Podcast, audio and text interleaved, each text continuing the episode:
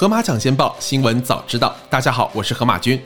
亚马逊的创始人和超级富豪杰夫·贝索斯的太空旅行即将到来，但美国网民却发起了不要让贝索斯返回地球的请愿书，这到底是怎么回事呢？让河马君带你一探究竟。亚马逊的创始人和超级富豪杰夫·贝索斯此前高调宣布，他将计划于2021年7月乘坐飞船前往太空进行旅行。但是在宣布这一消息后的三天内，不要让贝索斯返回地球的请愿书出现在了互联网上。据商业内幕网站的发布，该请愿书已经获得了超过四点一万人的支持。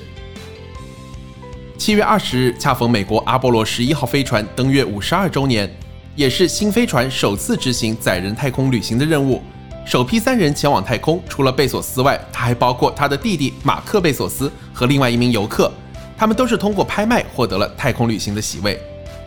贝索斯说：“从太空中看地球将改变您的生活，这是我一生都想做的事情。这是一次冒险之旅，对我非常重要。”他的弟弟马克说：“当他收到哥哥的邀请时，他感到相当的震惊。”作为科幻小说的爱好者和星际迷航系列的铁粉，贝索斯从小就被称为太空迷。对于年幼的贝索斯来说，1969年7月20日是一个非常有启发性的时刻。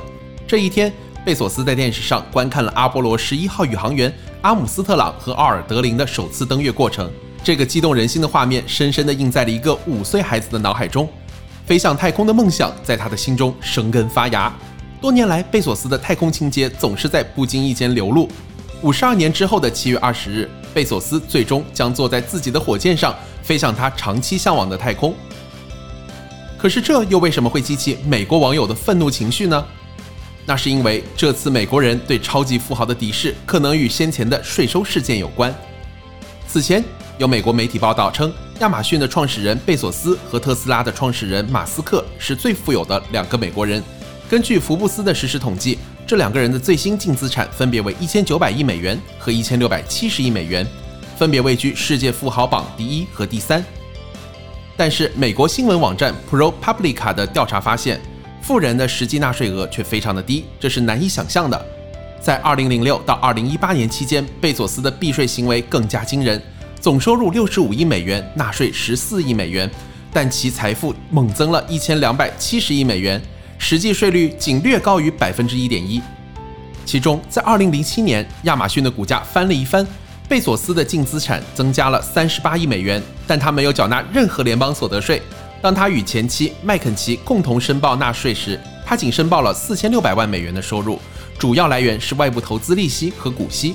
这样一来，他就可以使用债务利息支出、其他支出等投资损失之和来抵扣他这一年所赚的每一分钱。正所谓，穷人有穷人的消遣方式，富人有富人的玩法。